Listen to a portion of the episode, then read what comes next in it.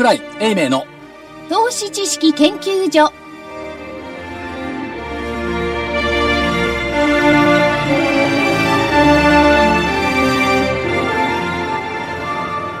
投資知識研究所場外乱闘編。桜井泉の銘柄バトルロワイヤル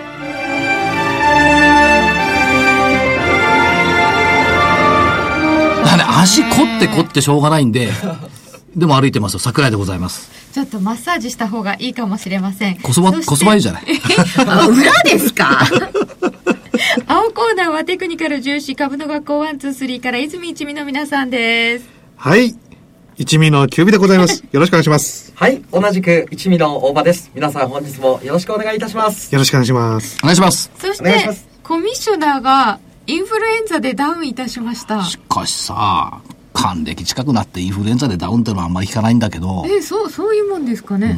なんか意外と広いね、このスタジオも。なんか本当に広く感じますねえ、いかにあの人が容積取ってるかだよね。はい。ねえ。存在感があるんでしょうね。存在感が、ええオーラがありますね。はい本当にインフルエンザにかかるようなイメージは全く持っていなかったのですが、そういう問題ではないいや、でもね、えーっと、さっきメール来て、あの、インフルエンザで行けないもんですから、私はゴルフの練習に行ってきますって。あれ？え？そういうのあり？それダメでしょう、ねえゴルフ場で一緒だった人が移っちゃうでしょうでしょ？行ってないかもしれないけど。いや、あ、口だけかもしれませんよね。強がってるかもしれませんよそうね。今頃、熱出してるかもしれだない。からめ、恵まれた時間ですねって言っといた。うん。いや、行こうっ、ていう元気が出る意外に流行ってるんですよ。こんな暖かくなってきたのに、インフルエンザ。ねそうですよね。僕もちょっと風邪気味ですね。はい、春風邪ですね。なんかあの、最近のインフルエンザで、えっ、と、新型っていうのがなんか出た頃から、季節関係なくなってきましたね。うん。そうなんですえちょっとさ、4583回を持って株価見てくれる 4583ですか？バイオムバイオ。あ、今日安い。1465安いんだ。はい。なるほど。やっぱりね、大きくインフルエンザが流行すると、ここのね、人抗体っていうのはやっぱりインフルエンザワクチンみたいなもので使えるから、あんまりインフルエンザはは流行ってほしくないんですけどね。そうなんですよね。難しいとこですが。はいはい。皆様ぜひぜひお気をつけください。さて、えー今週は、意外と値幅が出ちゃいましたな、先週から今週の1週間ですけれども、今日のところは、なんだか、プラスだかマイナスだかよくわかんないみたいな終わり方ですけど。あの、木曜日はですね、実はハラハラドキドキしておりまして、はい私先週断言いたしました。は、木曜日は下げの得意日だよ。そうだった。4月17日。よかった、15銭安くて。下げました。トピックスはプラスです。それもね、いや、木曜の相場って、よりプラスだったでしょ。はい。よりプラスで、まあ、それはニューヨーク戻り高かったから、よりプラスでいいんだけど、マイナスに落ち込んだじゃない。で、全場って50円ぐらい安かったじゃない。やっぱり木曜日って、あ、木曜日じゃない、あの、4月の17日っていうのはマイナスの日だよなと思ったら5番になってからね、またプラス30円とかなってきて巻き、返し。どうしようかなと思っていて、で、引けになって、パッと聞いたら、15銭安。引けですよ、引け。あー、呪いがかかったな。呪いというか、やっぱり強いな、何がですか、あのマリーアノマリーは。強いですね。引けの14時55分ぐらいからですよ最後ねね。そう。最後だけ。売りが入って。それからもう一つ覚えておいていただきたいのは、はい水曜日って高いじゃない？水曜日高い。アメリカが火曜日高い。うん。で、アメリカがね、えっと、反転の火曜日。ということで、まあ数字ぐらいね、覚えておいてもいいんでしょ？今年15回火曜日がありましたが、そのうち11回が上昇なの。これ探す人も暇だと思うけど。桜井さんが探したんですか？いや、端末見せたら出てたの。で、さらに、さらにすごいと思ったのは、はい去年はね、年の半ばに20回連続上昇していた火曜日。確かに去年のね、夏とかね、水曜日高いなと思ってたもん。水曜日実況やってるけど、別の曲で。水曜日は何ら心配なかったもん。そういえば水曜日高い、水曜日高い言ってましたよ。だからほら、北浜さんが今でも言ってんじゃん。株は高いぞ、水曜日。そうそうそうそうそう。うん。でそれは北浜さんとか私のあれじゃなくって、ニューヨークが、そう。ニニュューヨークが高いから水曜日高いだけだから。そう言ってしまうと身も蓋もございませんが。実はそうだったんだ。実はそうなの。で、木曜はやっぱり難聴多いよね。うん。ねなんかあのアノマリはようやく途切れたかと言ったらでもやっぱり高くはないのねまあでもっていう15銭だからいいんじゃないの？そうですね、うん、という感じがしますけど。水曜日が大幅高だったので木曜日はまあちょっと休みでいいですか、いいんじゃないですか、先週の木曜日はねすごい暗かったんですよそうそう。私負けたし、あそうでした静かにしてましたから。だからそれがやっぱり金曜日までやっぱりダメだった、うん。でもね、先週って1週間で1100飛び3円下がったのよね、日経平均。本当ですよ、何やってたの？で、えっとね、予想 PER でいくと13.7倍まで下がったの。13.7、はい。それってえなんか、っと、月曜日にかななんか民主党政権の頃とかそんなじゃないですかぴったりカンカン。野田さんが解散しましょうって言った2012年11月14日がはい15点、15.58倍。それ以来、もう13.7倍。それから平均 PBR が1.28倍。平均でこうですからね一番割れがいっぱいいますよねはい。ちなみにアメリカのニューヨークダウかな？平均 PBR が16倍ぐらいでしょ、?PBR が1.93倍だから相当低い。うん。それから、えー日経平均の25日線からの乖離がちょうどマイナス5%までいった。やっぱり指数のマイナス5%はそれなりですねそれなりに第一次ね、段階、5%、10%。まあちょっと前までは4%、8%だったけど、今5%、10%。ぴったしちょっと大きくなってる、ここでハマって、で、騰落レーションが74までいった。ああ80割れで、はい。で、反発。うん。420円高。一旦反発はじゃあいいとこで来たんですね、そう。だから、この反発をね、今週の半ばの反発っていうのは結構8割方の人は読めたんじゃないかなとうん。思いました。で問題は、この先。そうなんですよ、まだ安心感ないんそう。ですよいや、ここまでは読めたのよ。で、こっから先に、で、4月っていうのは、まあ確かに4月半ばでアメリカの確定申告による換金売りは終わる。終わったんでしょうね終わりました。うんで、終わったから、売り圧迫感がなくなって、えー、しっかりしてきたんですけども、出てきた決算の周回遅れの反応ってのはまだ続いてます。周回遅れってのは、引け跡に出てきた決算を翌日のニューヨークで評価する。うんうん。ヤフーなんかそうでしょ？そうだから先に日本は反応しちゃいましたよねした。だからしちゃってるんで、まあ、あの、水曜日の方が高かったっていうのがあるんです。じゃあ、金曜日、これ放送してるからもう終わった後ですけども、金曜日はどうなのよっていうと、木曜日の朝に出てきた IBM の評価どうするんだっていう。ああそうですよね悪かったでしょ？悪かったですね。でこれを周回遅れでどう評価してくるんだっていうところ。ダウに響く銘柄ですよね。どうなってるんでしょうね。だから今は確かカード会社、ビザかなんかが一番高くて影響度高いですけど、ちょっと前まではね、IBM が一番高かったわけですから、その影響度がどこで出てきますかっていうのが、ポイント。それから来週はオバマさん来るじゃない。はい、オ バマさんが来るということは、次のポイントは TPP になるっていうことですよね。で、P、TPP っていうのは、やっぱりこれ推進するっていうのがアベノミクスの背景じゃないですか。そうすると、甘利さんがニューヨークに行っていて、今週の事前交渉で、うまくいかないと、アベノミクス不信になっちゃうじゃん。そうなんですよね、そこのところの問題。でもしうまくいくんだったら、農業関連だとか、は良くなってくるんじゃない？うまくなっていくっていうのは、その農農業がさらに進歩していくっていうことを考えれば。今のその規制緩和、規制の中の農業じゃなくなってくる。で、安倍さんが小出しに出してきてるのが、水曜日なんかその、混合診療、あ、木曜日か。混合診療をもっともっとやれよっていうのを出してきてるんで、そこそこバイオのところもね、あの、来てるかなという、来るかなという気もしますけども、どっちにしてもその規制改革をやって、はいその TPP 等々の推進をしなくてはいけないなという感じはします。ただし、ただし、ただし、安倍さんと麻生さん仲いいじゃない。なんかいろんなこと同じように押し上げに働いてますか？だって月曜日、はい2時間もいたのよ、校庭に。しかも夜9時から11時までよ。月曜日にすでにそういうことをしてたのですねそう。だからね、日本経済新聞の首相動向はよく読まなきゃいけない。昨日も言いましたけども、はい火曜日に黒田さんが安倍さんと会ったのも、はい年金が株を買うから、外人が買いに来るよって麻生さんが言ったのも、すべては月曜日の夜にこの二人が会っていたことがポイント決まってたんですねきっとね、と思いますよね。だから、麻生安倍会談はやばい。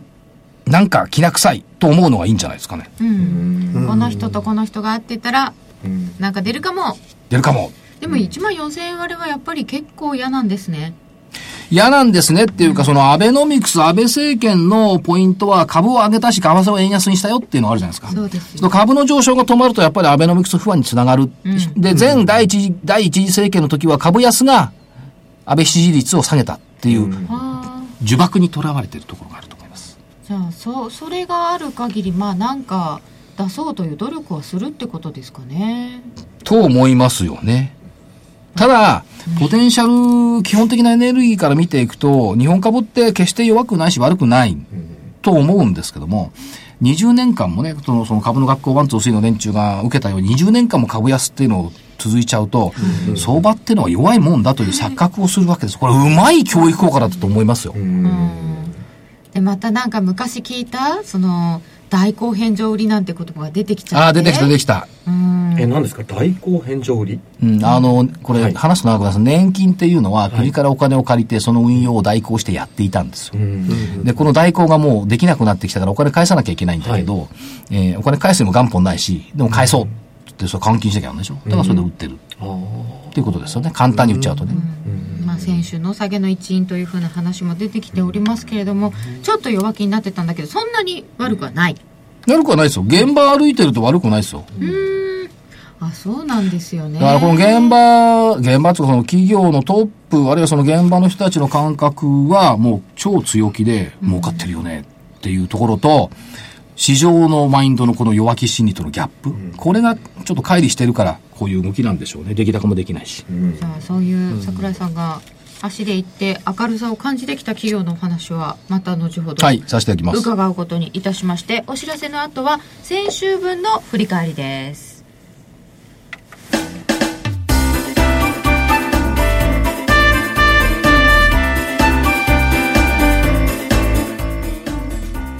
花粉症の皆様に嬉しいお知らせです。花粉症で長年悩んでいた医師が自分のために開発した花粉症対策商品ポレノンは花粉が体の中に入る前にブロックする体にも優しい商品です。ポレノンはペクチンなど自然由来の素材が花粉などの細かい物質を吸着して花粉のアレルゲンの体内への取り込みを防ぎます。薬と違い眠くもならず、お仕事、車の運転、お勉強などもはかどります。ラジオ日経では、ポレノン3本セットを9640円でお届けします。それだけではありません。ラジオ日経では、ポレノンをお求めいただいた皆様に、ウイルスなどの侵入を防ぐ高機能マスクをプレゼントしています。ポレノン3本セットに高機能マスクがついて、お値段は9640円。送料500円をいただきます。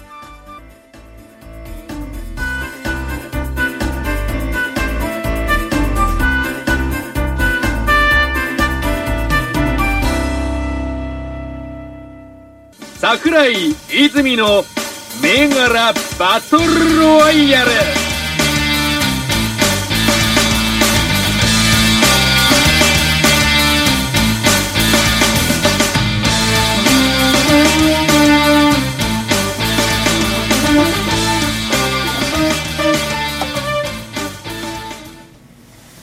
では先週の振り返りから参りましょう、えーまず先週日経平均も見ていただいておりましたが青コーナーは日経平均は上下横で言うと横という判断でいき、えーありました。上に行きにくいというお話でした、えー4月10日日経平均14,300円で終わりまして17日の木曜日14,417円これ一応100円という幅でつけましたので、はい117円上に来ましたので横ではなく上という判これはもう断に完全に上でしたね。いや、でもね、ね一回下にグーッといってるじゃないですか。はい。で、戻してきて、ほぼそのレンジに入ってたんですよね。今日ちょっと行き過ぎちゃった。ちょっと待ってください。下もそれなりに行かないって言ってたのよ。うん。そうもそれなりに。それなりに。あんまりいや、行かないってその間どこまで下げたのよ？1万4000円割れまで行ったのよ。3885円でしたから、うん。1万4300円から見ると400円以上下げてるんでこの段階だと横どころか下、大きく下下ですあーそうかはねい。いや、そこから戻ってくるという、そんなこと言ったら下もそんなに熱くはないって言ったもんだって。あ、そうですか。はい。ちょっと表現ちゃんちゃんとね、発言に責任を持ってね、ちゃんと。先週末はね、はいそんなに責任はね、持とうと思ってる。表現がすいません。ということで、日経平均については、赤コーナーは14,300円よりも上ということで見ていましたので、日経平均は赤コーナーが合ってます。しかも4月17日は下げの得意日とまで行って15銭安よ。こうちょっと下げきらなかったですね。いいじゃない、下げの得意日下げたんだから。いやもうもうちょっと下げてほしかった。やっぱ桜井さんの言う通りですよほら。はい素直だね、ワン、ツー、スリーも時々。認めますいや本当にもう間違えてるこの木曜日に15銭安という 何それそれい 嫌味に聞こえないそれ。違います違いますいや本当に下がったなと思ってはいすいません無理やりマイナスにしちゃったみたいな下げの特異日でした。桜井さんの力かもしれないとんでもございません。私ここで打ち合わせしたもん、番組の。ということで、えー、銘柄いきますよ。青コーナーは本命、良品計画売り。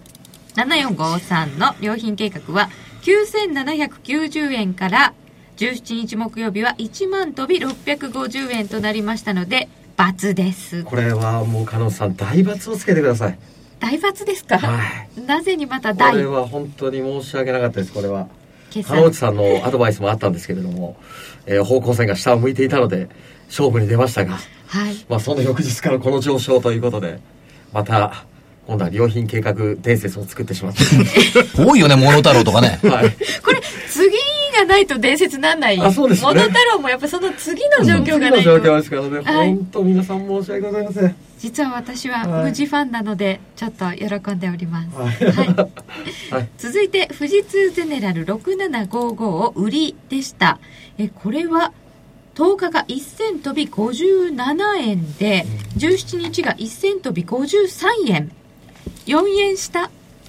一応、一応、ちっちゃい丸にしときますかね。なんか、ほぼ三角な感じな。いやでも加納さんこれははい。僕的にはですねあのもう三角でお願いします 自虐的だね、今日は随ね分。いやこれ自ら三角ときあましたか。ちょっとやっぱ 4, 4円では桜井さんにいつも言われてることなんですけど、あの4円の利益ではちょっと納得いかないなと でしたかはい納得いかず。三角でお願いしますで、これは買い向かわなくてよかったですかね、桜いや、だからい。会話面白くないからやめるって言った。買っても面白くどう、ない。どう、動物的な緩和、民民を買いたいと言ってるのは会話面白くないからやめますよってちゃんと言ってる。どっちも面白くなかったってことですかね、そうそうそうこれね。はい。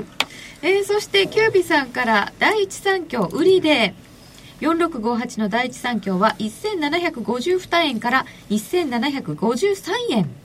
まあ、これも2つ続いてこれって何っていう感じの。これめっちゃ悔しいですね。悔しいですか？はいはい。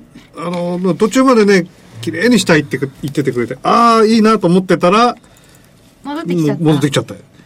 でよりによってまた今日、あの、よりによって今日またね、これはね、日経平均と違って上行っちゃったんですよ。うんうん、なるほど。これね、あの、先週の段階で、はい。これ負けると思った。はキュービさんのコメントがね、うんやや下向きの75日線を抜けて落ちてきたって言ってたの。はははどこにもね、その、いつもこだわるあの、変な言葉の方向線っていうのが入ってなかった。75日線と明確に言って、もしごご懸念がありましたら、先週のあの、オンデマンドで聞いてみてください。75日線としか言ってません。いや、皆さんに分かるように、こなかったと75日と言ってくれるようになってるのかもしれません。もうね、両方言うようにね、努めてるんですけどね、片方忘れちゃだから、うオタクの代表のあの、泉さんは、かたくなに方向線と言い続けたからね。うん。いや、これは世界の言葉ですよ。方向線とかしたもんね。バカ言ってんじゃないよって。区切りゃいいってもんじゃないそうって。ということで、第一三共は三角、ちっちゃいバツ、三角で置いておきましょうか。ありがとうございますはい。ということで、続いては、安立6754は買いでした。1128円から1145円ですので、これは丸でいいと思います。あありがとうございます。丸1個、×1 個。三角がね、なんて見事な三角なんだ。という青コーナー。続いて赤コーナーです。赤コーナーは本命がトヨタ。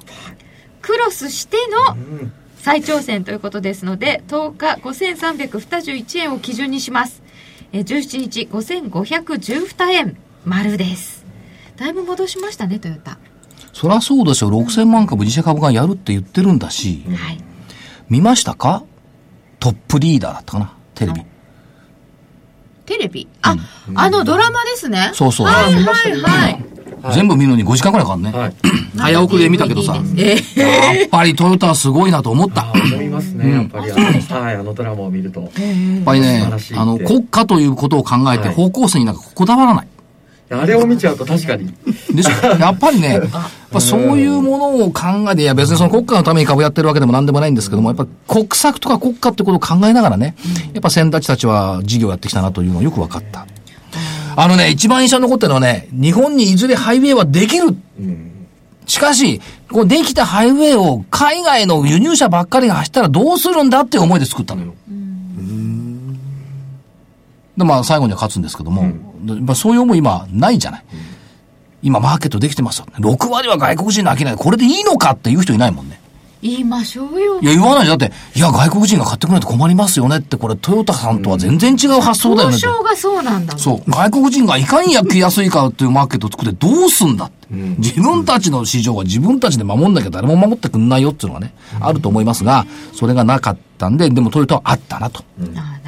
ねその DNA ですかね雇用を守りましょうみたいなのもね国内のあ、言ってましたよね。あの、社員は家族だと。うん。いうふうに言ってましたから、まあその通り。それがいい悪いっていうのは別にして、でもそういう発想でやってきた企業が勝っているということは、喜ばしいことですよ。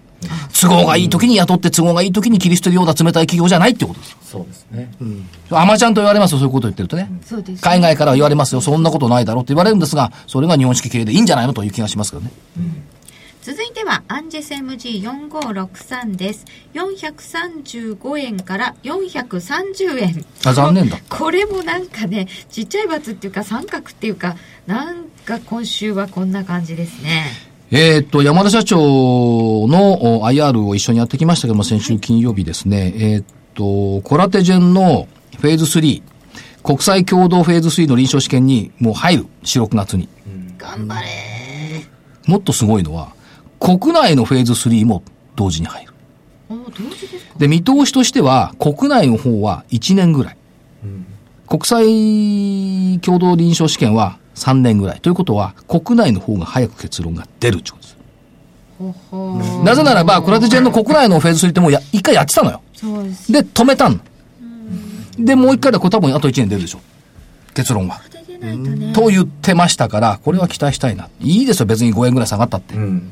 という銘柄ですよね、はい。長期。はい、えー続いて玉川ホールディングス6838は297円から293円。これもちっちゃいバツ。はい、微妙に×ですね。なんか多いのこと今週これが。で続いて AGS3648 です、えー、800丸2円から839円。これはすっきり丸です、ああよかった。すっきりがあってえーもう一つ TOA6809 が1銭飛んで4円から1銭飛び42円。これも丸、ここまでが先週の銘柄。で特別長期あえ？特別長期本命銘柄だ。特別長期本命銘柄。ビットアイル3811は、えー4月3日616円から10日629円になって17日に659円です順調じゃないですか。なかなかよろしいじりじり来てますねねうん、いいですね。だそして言ってることが、だからほら、すぐじゃないよ、長期だよってじりじりして、じりじりして、急騰すると困るんだよ。逆にこういうのはじっくり言っていただじりきたいじりの動きがいいですね。いいですか？いいですねこれ安定感があるでしょ？安定感ありますね。しっかりとこう、下を固めながらこう、いくっていうね。はい。やっぱりね、データセンターやってますけど、データセンターって、ここ直近って、あんまないのよ、新設が。ビットアイル作ってるのね。そうですね、新設って聞かないですかね。で、ビットアイルのお文京区のやつと、NEC だったかな？のやつと、あと千葉の KVC だったかな？KTV だったかな？これフィデリティ投信の系列の会社が、この3つしかない。そもそもフィデリティがデータセンターの系列会社持ってることがすごくない？儲かる。変ですよね。投信ですよね、だからデータセンターそのものが儲かるという投資判断をしてるんじゃない？か投信が持ってる投信のグループ会社としてあるだけだから。そして参考銘柄としてはコムチュアジリ安？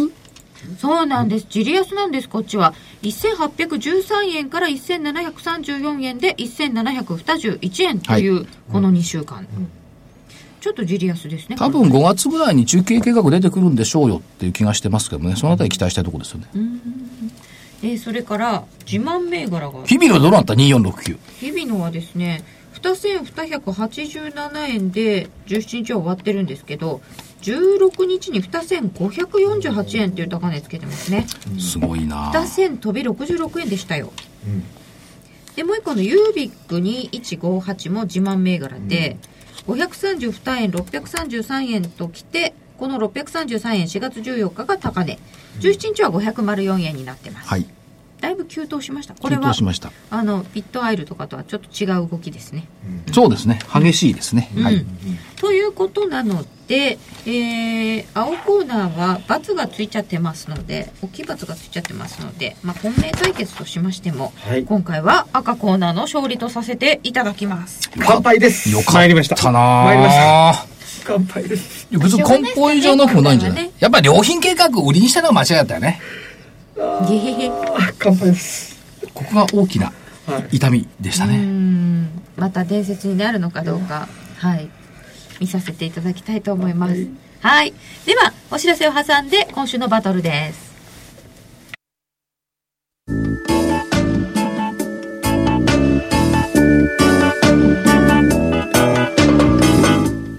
ここでラジオ日経の好評 DVD のお知らせです。桜井英明の投資知識研究所 DVD は毎月投資に必要な知識や実際の投資に役立つノウハウをお届けしています。この DVD は毎月テーマを選び桜井さん自身が実践で学んだ投資に勝てそうなノウハウや内外の投資家の動向さらにアノマリーなどに関しても丁寧に説明しています。また徳間書店の大岩川源太さんの投資カレンダー実践塾 DVD も毎月発行しています。来たる月の投資戦略をどうすればいいか。投資カレンダーに基づいて大岩川源太さんが分かりやすく解説します。桜井泉の銘柄バトルロワイヤル。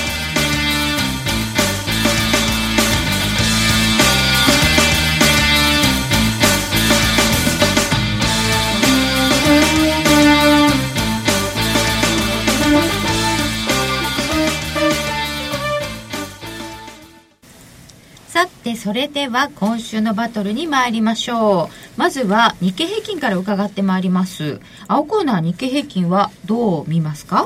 えー、っとですね、えーじゃあ僕の方で大場の方から答えさせていただきますが、えー正直ですね今日経平均あのー方向線、はい。えーまあ、下向きで、まあ、短期的にこう下降相場には変わりないんですけれども、えー本来の価格、まあ、方向線から今離れている状態ですで一旦ですねやはりここは、えー上に、まあ、方向線に戻るまあ、今日ですね、1万4500円手前で止まってますけれども、えー一体戻りがあると。まあ、前回もですね、えーこの7月の3日、下向きの方向線に当たりに来て、まあ、その後下げてます。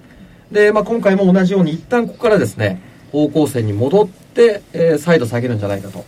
戻る局面がまだ続く。そうですね、まだ続くと、はい、見てます。75日ぐらいまででいっぱい？そうですね、うんはい、目先は。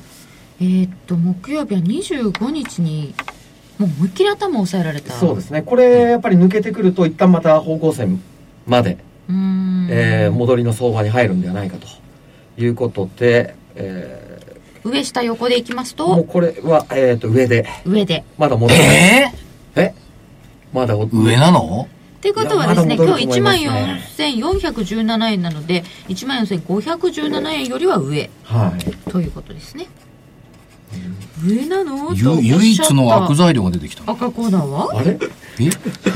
赤コーナーは？ちなみにあのー昨日の木曜の番組で言った来週の見通しっていうのは下が14,234円。4月10日安値。上が15,312円。3月7日高値。と言いました。はい。まあこれはレンジが広いですよね。で、ポイントはですね、えっと、S q が終わった後に、S q 値をずっと上回ってるんですよ。当日を入れて、木曜までで5日間上回ってます。えー、これは今年に入ってから初めてのことです。S q 値そうん、あの、当日を入れて翌週の金曜日までの6日間のうちにどれだけえー S q 値を上回っているかっていうのはその後後半にかけての、えー相場の行方を結構暗示していることが多いんですけども、今回は、えー5日連続で上回っているということは月末にかけて高いだろうという読みができる。今 S 年級値低いんだそうです。13,892円でしたから。ちなみに、去年の12月って4勝2敗なんですよ。はいで、月末新高値。1月は2勝4敗、負け。2月3勝3敗、負け。3月2勝4敗、負け。だったのが、いきなり5連勝。へということは、12月よりも月末にかけては強まる可能性が高いと見てはおります。ーなるほどで、月足要線基準が14,791円とはるか上に見えるんですが、1日平気で300円、400円動く相場ですから、これは抜けてくるんじゃないのという気がしてます。だから、まあ、い25日線で14,500円ちょっとのところでしょ？これはまあ抜けてくるんだろうということと、75日線が14,950円ぐらいでしょ？えーっとそうですね。今日の時点で1万4944円になりますね。944円。はい。だから、えーっと、月足要線基準に、を抜ければ75日に届くだろうと思いますけど、まあ一応、とりあえず14791より上に行ってほしいという期待を込めて来週は上。おあれ？ということ両者は上と出ました勝負勝負にはなりませんだから嫌な悪材料が出たっつったじゃない。そうですか。はい。ということで、両者日経平均は上と見ている中で、銘柄上げていただきましょう。では、青コーナーです。じゃあ、青コーナーは私からいきます。はーい KB からいきます。えー、買いを、え？いきます。ちょっと待ってよ、何？また悪材料がそ出ますの、何？はい？いやいやいや、だって日経平均上げますからね。赤を苦しめようとしてない、それ。上げますか？ら。上げる。あなた方が売りって言ってるとものすごい気持ちよく書いているのに、買い？買い。おかしい。うんどうぞ。はい、行ってみましょう。いや、マーケットはフリーでフェアでグローバルだからどうぞ。はい。じゃあ、4745、東京個別指導学院。こちらをまず買い。買うの？買います。4月の半ば過ぎてから。はい。こんなの2月か3月に買えばいいじゃん、シーズンストックなんだから。いやいやいや、あの、夏季講習の前とかさ。いや、あのね、最近ね、ゴールデンウィーク講習ってあるんじゃないですか。なんか、急に上げましたよ。そんなのあるんですか？上げてきま。ないです。ないです、ないです。でも、ありそうな、ありそうな気がします。ええ。うんあの、それで？まあ、テクニカル的にはですね75、日はどうしたの？あの、方向線、75日移動平均線の上で、こう推移してるんですが、その、ここ数日ですね、この方向線の上を登山してるんです。へー。あの、以前ね、方向線滑りっていうあの、そこからこう下にストンと落ちるやつありましたけど、これはね、ちょっと逆なんですよ。方向線をね、こう登山してる感じで。登山中。はい。で、今日ね、あの、ちょっとロープウェイでピュッと上がったみたいですね。うーん。騙しっつうのもあんだよ。いや、それはありますけどね。おばさんに笑われてるっていうのはどういう意味なのいやいやいやで、あのー、 one、two、three でやる、あの、トレンドラインもね、ちょっと抜けてきたので、まあ、ここからしっかり上昇するだろうと見まして、ここから買いです。買いで。はい。しっかり上昇するだろうと言っていましたって来週言いたいね。はいし人っかり上昇するだろうと思っています。はい。買いで。はい買いでいきます東京個別です。はい。理想教師とは違うぜって。違いますね。で、もう一つは、え理想教育か。ー、7483同志社。7483の。じゃあ何東京個別で授業を受けると同志社大学に受かるってわけ？いや、これ買い、あの、同志社って関係ないじこの人あの、ゃないですか。なんかあの、卸売の会社同志社の帯じゃなかったっけ？社長さんあ。、そうなんですか。そうなんですか？えー違ったかな？それ同志社って名前したんだよね違ったっけ？これなんか面白いお店ですよね。あの、お中元崩れをいっぱい集めてきてとか、自分でプライベートブランドみたいなの出して、そうですね。季節商材とか、えなんか、記憶間違いがあったらごめんなさい。確か同志社卒業だったかあ同志社だったんじゃなかっえまあ、大阪の会社であることは確かですね。ええ。野村さんという方が社長さんです。同志社、カタカナで書きます。はい。7483。えーこれは？これはですね、えー、おととい方向性にタッチしてそこで反転して上昇を見せています。で、えー、まあ今日はあの、25日線、ボリンジャーバンドの真ん中の線まで来て、ちょっとこう上がってきたなとは思うんですけれども、えー、まだここから上に行くだろうという予想して買いです。これも買い。買いです。おキュービーさん2つとも買い。はい、二つとも買い、買いでいきます。はい。はい、私からは以上。売りなしで。売りなしです。では、大場さんから。はい。えー、僕はですね、まあ、正直、先ほど、まあ、日経平均の、えー時にもお話したように、はい。まだ日経平均、えー一旦方向性に向かって戻る、まあ、動きが続くと思うんですよ。なので、正直僕は売り方なので、えー基本的にはこう日経平均が、まあ、株価方向性に戻っている、動きをしている間は、えー空売りは様子見と、うん。まあ、いうスタンスを、まあ、取っているんですけれども、はいやはりここは勝負です。バトルですので、はい。えー一銘柄、はい。空売りを出したいと思います。はい。はい。えー、4044。セントラルガラス。4044のセントラルガラス。はい。えー、本日、下向きの方向線をですね、えー、下から上に、まあ、抜けたんですけれども、えー、終値ではですね、えー、方向線を割り込んで終わっています。で、すぐ方向線の上にですね、まあ、幅の広いボリンジャーバンドのプラス、えー、2シグマも位置していると、えーいうことで、まあ、とここから上に行くのは、まあ、厳しいんではないかということで、ここからの空売りを狙いたいと思いますが、えー前回のはい。良品計画みたいになってしまった場合はですね、すいません。先に謝っちゃったんですか、謝らない。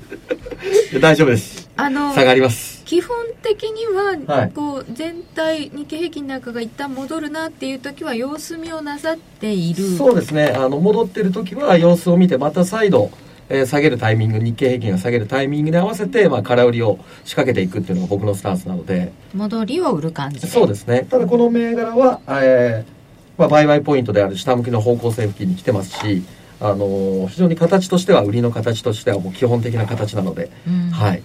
売りでなるほど攻めていきたいなと思います。はいということで青コーナーからは3つ銘柄出ましたでは赤コーナー参これりましょう同志社の野村さんで同志社じゃないね。なかったですか？違いますか？違いました。うん間違ってました。すいません。失礼しました。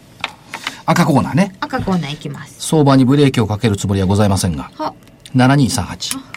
あけぼのブレーキ。7238あけぽのブレーキえー、490円で終わってますね4月7日の年初来高値の近辺ですかね、抜けてくると面白いんですけどね、これね、行ってきました。あ遠いよ。に？どこですか？えすぐそこですよ本社いや、本社はすぐそこで取引所の川の向こうにあるんですけど、東京本社はね。えー、上野駅から特急スーパー日立で2時間。そっから車で20分。えっ、と、いわきテストコース。テストコース行かれましたか？引かれました。44度最大斜度のバンク。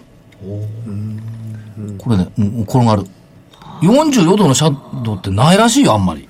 いやだって44度なんて多分絶壁にしか思え。ないですよ、うん。あの、上にの登れるけど降りてこれそうもないな。あっていうのがあって怖いわで、そこで、えっ、と、マクラーレンの P4 だったかな。1億円という車。世界に375台しかない。触ってきたんですか？触ってきました。写真も撮ってきました。の新車にもお目にかかりました。で、面白かったのはね、これまあ会社見学会なんですけど、20人ぐらいいたんですけど、全員、もう私だけマスコミ関係者。全員、ファンドマネージャーとアナリスト。あのーそうそうたるお名前の自動車部品のアナリストばっかりでした。そういう方々をおお招きしてのいや、自腹。ほら、マクラーレ。ン。かっ今写真を見せていただいております。お。おかっこいい。こいいでしょ？はい。ということで、えー見てきたんですが、えーっと、言いたいことはそれはいいんですが、車の未来って考えると、まあ、例えばその、水曜日の日経新聞なんかで、全部これもう自動ブレーキのシステムになってくるようんうんっていうのを言ってましたよね。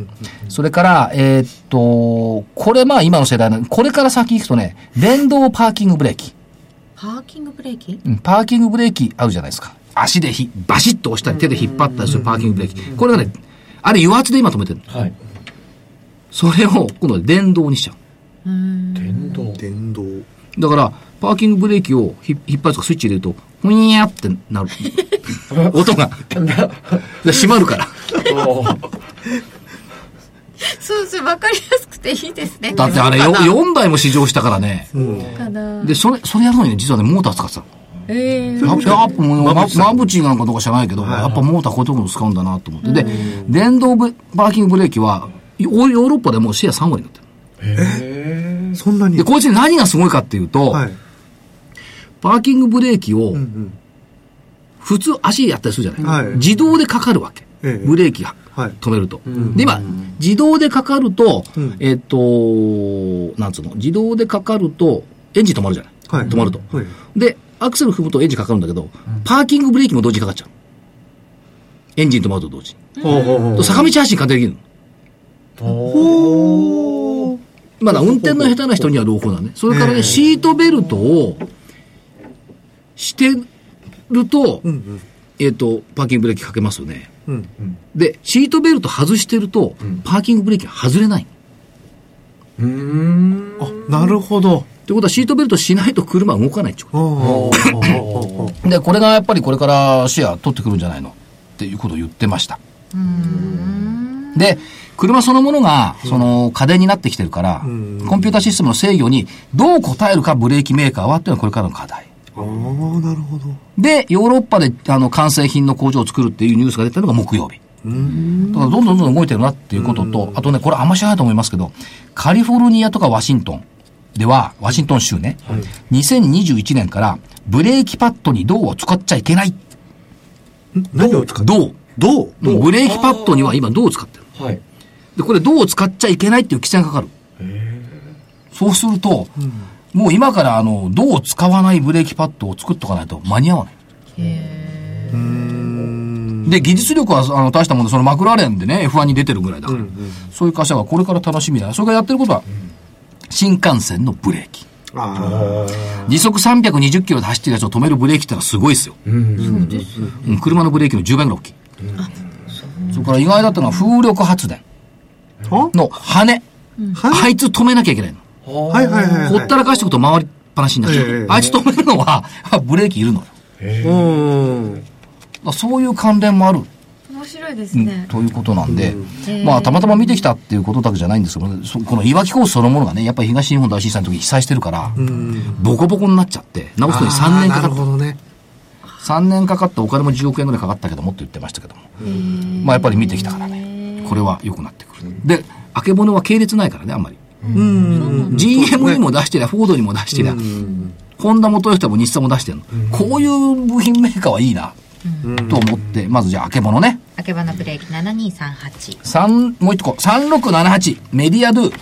3678のメディアドゥは、今日はどうでしたか？今日は300円高ですね。はいでしょ？今日6.64%。今日午前中行ってきました。えーっと、やってることは電子書籍、それから電子映像等々の取り次ぎ。ある意味ではその LINE 関連と言われてます。そうですよね。はい。LINE、LINE での映像本提供をやってるところ。でまあ、いずれはその書店のネットシステムとかね、そういうふうに多分入り込んでいくんでしょう。ということあって。えっ、と、業績、いいですよ。で、たまたま、たまたま聞いたんだけど、今期の業績見通し、売上高で80億。前期が55億、今期80億。営業利益が前期に、えっ、と、2億5000万が今期4億。ということなんですが、上期がね、上期ベースで見ると売上が33億、通期が80億だから、下期継承型なのかなと思ったらそうでもなくて、やっぱり今まで打った手が下期にこう効いてくることが多いっていうのと、ちょっと上期は慎重すぎたかな、みたいなことをね、社長さんが言ってましたけどもね。まあそういったところを見ていくと、おまあまあ文化を作るっていう意味、それから電子書籍ってこれからどんどんどんどん広がるっていうことを考えていくと、メディアドゥは、元気な社長だったわ、まだ40代の。あ、そうですか。まあ、いい会社だなと思って、見てきましたんで、えーメディアドゥ。で、LINE 漫画なんてこれからバンバン広がるよね。うん、そうみたいですよこういうね。のを考えて、えーメディアドゥを注目株にしたいと思います。これね、方向線がね、最近できて、そりゃそうでしょ。上場したばっかだもん、去年。横になってきてます、ね。横になってきますよ。ほら、やっと one、two、three もターゲットできるでしょ？方向線とか75線ができてきたから。そう、できてくるとねね、いいですね、これ抜けてくるといいですね。うん。うん。方向線できてくるってなんか面白い。もう時間ないから2つにしようか。え？あ、じゃあ、じゃあもう一個8940インテリックス。8940のインテリックス。3月の首都圏マンション発売戸数、前年同月比9.7%減。新たな物件がない品不足と日経にありましたけども、はい中古マンションですよ、だからこれから。そっかそっか。PER12 倍台、PBR1.09 倍台。で、業績が今一つだったのは、2月の雪の影響。中古マンションのそのリフォームするのに、ええ雪の影響でちょっと遅れた。あ、工事が進まなくなっちゃうんですね。だから別にこれ、そのまま今度、ね、また後に積んでくるからいいんじゃないのと思って見てはいます。えー本命は、はい。メディアドゥ。本命メディアドゥ。青コーナーはめ、えっ、と、本命どうしましょうか？嗅いでいきましょう、キュウリさん。はい。えー、じゃあ、東京個別指導学院。東京個別本命で。はいはーい。以上で出揃いました。あと、2分半ぐらいかな。はい、お知らせは？はい。では、えー、株の学校123でいつも、えー入門者向けに行っている株式投資入門勉強会ですけれども、えー東京では随時行っております。えー地方で行い、えー行う会がですね、4月の24日木曜日、沖縄、那覇で行います。それから4月の26日の土曜日、仙台でも行いますので、えー地方の方もぜひ、あの、この機会を、あの、お見逃お見逃しなくいらしていただければと思います。全国一律参加費はお一人様2800円です。よろしくお願いします。沖縄にも行くそうです。はいでは、替え歌？どうぞ。はいましょうか。じゃあですね、あの、ちょっと早いんですけど、はい。あの、鯉のぼり。ああ。はい。まあ5月がね、もう近いので、鯉のぼりで、実は鯉のぼりって2つ歌あるんですけど、えあの、一つはあの、屋根のより高い。これはね、あの、イラカの波と雲の波と。こちらのって題名なんですか？そうなんですよ。で、そちらのね、あの、イラカの波の方を変えまして、株価の波と為替の波、重なる波のマーケット、円高香る朝風に、早く手じ手じまえ4月末。ちょっと待ってこれ。円高香るの4月末？さあ、どうでしょうに。はい。なんか美し美しいけど、4月末、どうなんでしょうね。はいいや、まあ、その後にね、あの、セール品名なんていうのが待ってますんでね。もうね、ええ気になりますね。はいでは、赤コーナーは。あもう終わりなの？一番の終わりなの えー、ヘビーローテーションバージョン2。お、出ましたね。I want you, I need you, I love you でしょ、で今年になってミシミシ下げてるマーケット、ヘビーローテーション。バイオやネットが弾けた後、バリューという文字が踊る。モメンタムまで登場してどれが本当かわからない。こんなシナリオにとらわれて市場は変なところ。志変えず、どんどん西に頑張って、マックスローテーション。で最後は、1年経ってもじゃんじゃん溢れる期待感、ヘビーアベノミクス。これで終わろうかなと。ああ、なるほど。ヘビーアベノミクスですか？安倍ちゃん元気よ。中華食べまくって、焼肉食べまくって。先週はね、あの、川口から僕やってたし。やってましたね。あれだけ元気なんだからね、政策の方ももっと元気になってくるんじゃないの？という感じがしますけどね。ここからガンガン6月までバシバシ出してきていただけるとはいいいのではないかと。そうするとね、早く手じまえ4月末にならなくて済むんですよ。そうですね。はい Sell i n May は僕は今年は来ないと思って見ておりますよ。お、そうですか。ははいい。そんなことも気になる季節となってまいりました。それでは皆さんまた来週お耳にかかりましょう。失礼します。失礼し。ます。